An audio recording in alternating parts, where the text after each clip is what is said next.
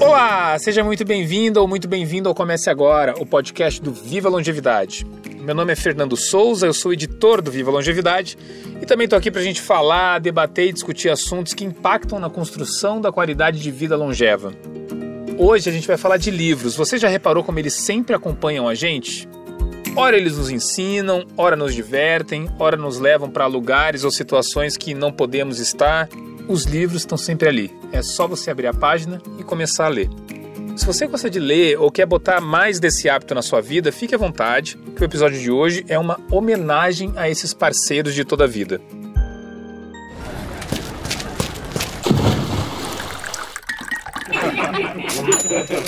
Comece agora. Comece agora. Comece agora. Comece agora. Comece agora. Comece agora. Comece agora o podcast do Viva Longevidade.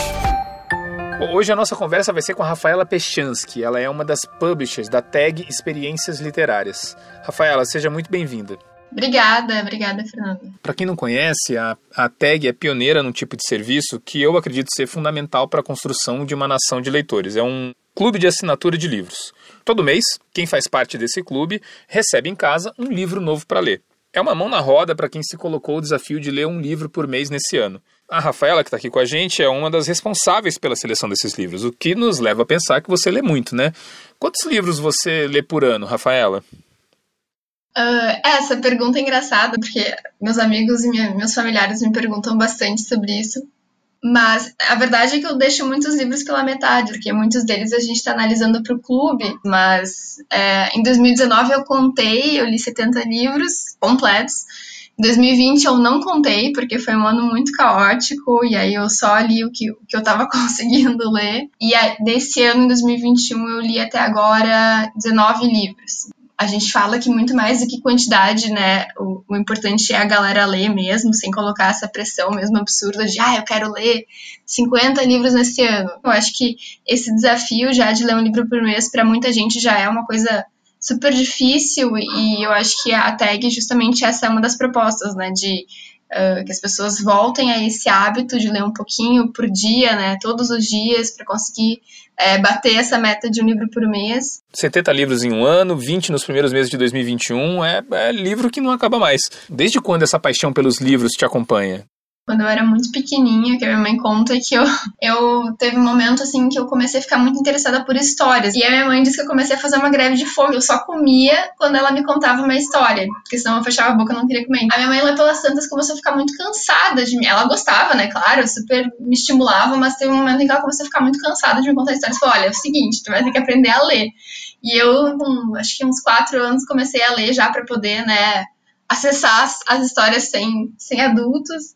Então, fui muito estimulada desde pequena pela minha mãe a, a gostar de histórias, a ler. Então, eu acho que é bem importante, né, começar desde pequeno. Mas o que eu digo também, assim, eu tenho algumas amigas que falam, putz, eu não lia tanto quanto tu no colégio, não tenho hábito, mas nunca é tarde para começar, sabe? Eu acho que sei lá, o meu pai nunca teve o hábito, ele é engenheiro das exatas, e agora eu tô conseguindo fazer ele ler mais, ele tá mais estimulado, uh, às vezes abandona algum livro, deu, tá, então pega esse aqui, e, e eu acho que nunca é tarde para começar, sabe, para ter o hábito de leitura. E como é que você tá vendo esse... É, eu não sei se você consegue se lembrar como foi como foi a construção dessa sua relação com os livros quando você era pequena e como está sendo essa relação do seu pai com os livros agora. Você consegue ver alguma semelhança? Quando eu era criança, para mim, quando eu lia, era uma forma muito de eu me deslocar e estar em outro lugar. Então, quando eu li, por exemplo, Harry Potter, ou quando eu li os livros da Agatha Christie, Desventuras em Série, é, eu achava muito doido. Eu podia estar na minha sala, no meu sofá, mas ao mesmo tempo eu estava em outro lugar. E isso para mim era muito divertido, poder sair um pouco da minha casa, poder sair um pouco de Porto Alegre, estar em outro lugar e voltar, né, e ficar fazendo essas viagens, entre aspas. É, e aí, claro, eu acho que, por exemplo, com o meu pai, eu acho que é mais difícil, porque ele tem muitos, muitos é, que eu chamo assim, que é, preocupações muito terrenas, assim, sabe? Com o dia a dia, com agora, ele tá preocupado, enfim, né? Depois teve a questão da pandemia, mas ele sempre foi uma pessoa ansiosa, então para ele sempre foi muito difícil fazer, entre aspas, essas viagens é, e essas incursões na ficção, porque para ele era difícil se, se desligar do agora e da realidade. Para ele, eu acho que para retomar o gosto pelos livros, a gente entendeu que ele tinha que fazer até uma é, ele tinha que ir intercalando entre ficção e não ficção. Então, por exemplo, agora recentemente ele leu o livro do Contado Caligares com a Maria Homem. Ele adorou, ele achou super.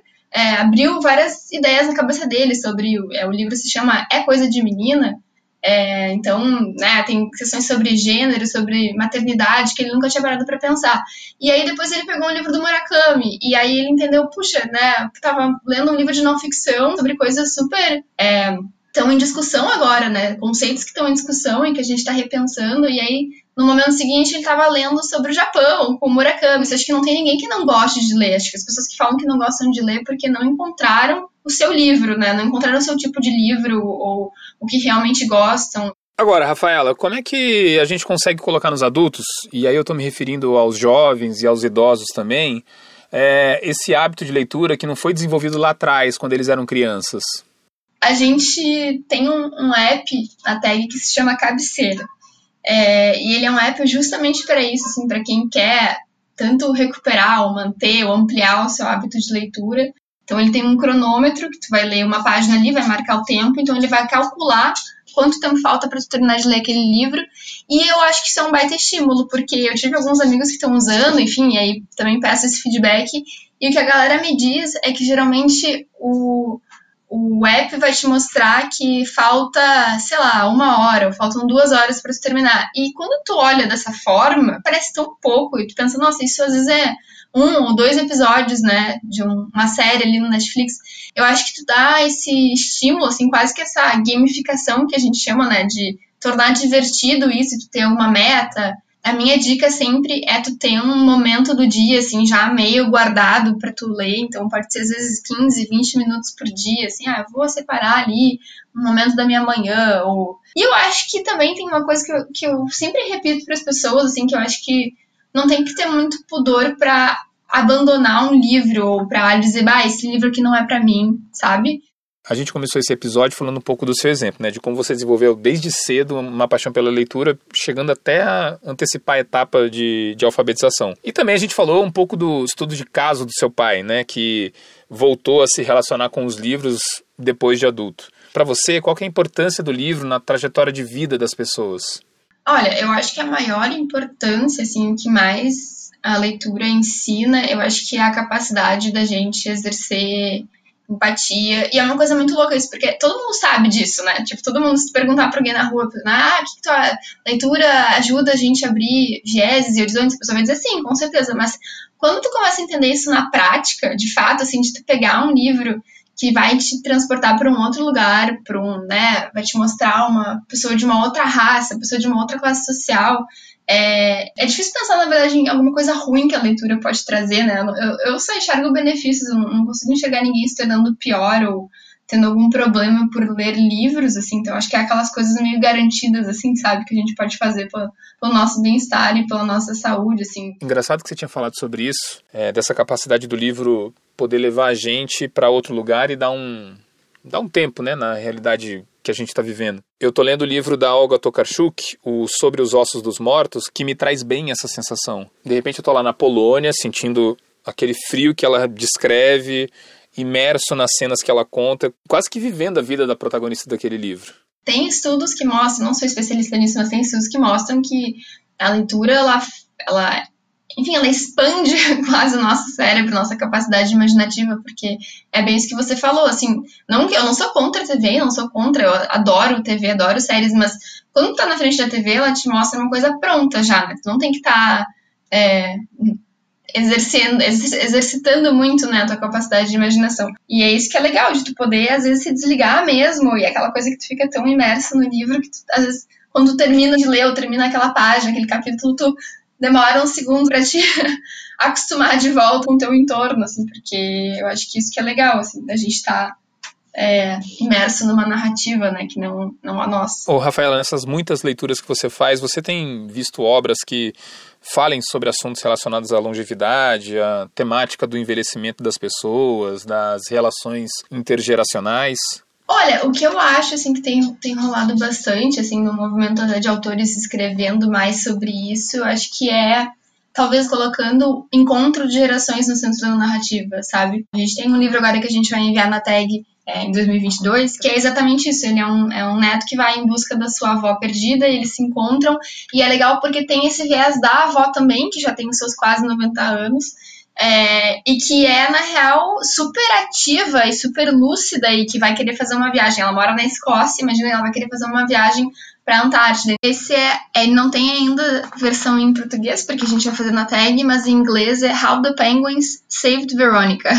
Como os pinguins salvaram a Verônica, porque ela, é, justamente a Verônica é essa senhora que viaja até a Antártida para encontrar os pinguins. E eles o tempo inteiro falam para ela: não, a senhora não pode vir, a senhora já é muito muito idosa, a senhora não vai aguentar, e ela combate todo mundo, viaja, e é muito legal, porque ela faz revoluções lá com cientistas, é, adota um pinguim, é, é, uma história muito divertida e muito, muito bonita, muito sensível. A gente tem também um exemplo muito bom da, da Helena Ferrante, que ela faz a, a tetralogia dela, em que ela começa os livros dela com as meninas pequenas, né, em Nápoles, ah, são são duas meninas, acho que de 5 ou 6 anos, e ela vai acompanhando todo o, a trajetória dessas meninas até elas ficarem, é, chegarem na, acho que nos seus 60, 70 anos, e é, é bastante curioso, assim, porque a gente não espera que ela chegue lá. Porque, porque geralmente as histórias se encerram na fase adulta, né? E, e ainda tem muita história para contar. Exatamente, tem muito, muito, muita coisa para acontecer depois que, que é muito importante de ser contado também, né? Agora eu vou te fazer uma pergunta que eu acho que você nunca respondeu. O que é que você está lendo? Uh, nossa, eu, eu passei minha Páscoa inteira, estava lendo agora no domingo um livro de quadrinhos do Art Spiegelman que se chama Mouse, que eu recomendo demais, porque é um livro que, que esse autor é, ele escreveu sobre o pai dele que sobreviveu ao Holocausto, só que ele faz é, ele conta essa história toda através de quadrinhos é, e ficou muito interessante porque ele flui muito bem então recomendo muito. E aí agora eu peguei ontem para ler um, um, livro da Todavia, que a Todavia publicou recentemente, que é o A Estrangeira, da Cláudia Duranstanti, e uma italiana, e tá bem promissor, tô, tô achando que vai, vai ser bem boa essa leitura. Rafaela, muitíssimo obrigado pela sua participação aqui no Começo Agora, nesse episódio dedicado ao livro e à leitura. Eu fico na torcida de que os livros continuem a nos acompanhar por muito tempo e também queria reforçar essa sua mensagem de que o livro parece ter um benefício muito certo para o nosso bem-estar. Muito obrigada, Fernando. Muito obrigada mesmo. Espero que as pessoas, é, as que já leem, continuem lendo. Quem não lê ainda, que, enfim, tenha aí uma energia para retomar o hábito. E é isso. Muito obrigada.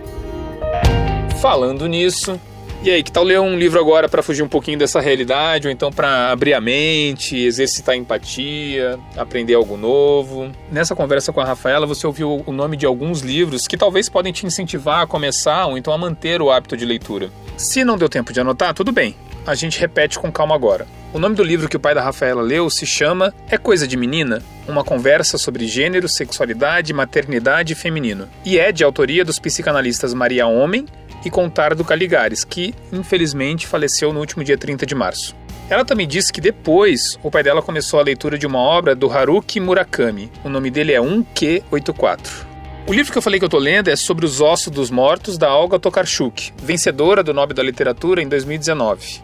How the Penguin Saved Veronica, escrito pela autora Hazel Pryor, é aquele livro que mostra que nunca é tarde demais para ser a pessoa que você deseja ser. Amiga Genial é o nome da tetralogia da escritora italiana Helena Ferrante e que acompanha a amizade da infância até a velhice de duas mulheres. O sexto livro falado nesse podcast foi Maus, a graphic novel do Art Spiegelman. E para terminar a lista, tivemos também a dica do livro A Estrangeira, da também escritora italiana Cláudia Durastante. Na descrição desse episódio você encontra links para saber um pouco mais sobre todos esses livros e também para conhecer a TAG, o clube de assinatura de livros onde a Rafaela trabalha. Aproveite também e visite o Viva Longevidade no site da Bradesco Seguros. Lá a gente fez uma matéria com os 10 melhores livros do século XXI de acordo com um levantamento feito pelo jornal É o País.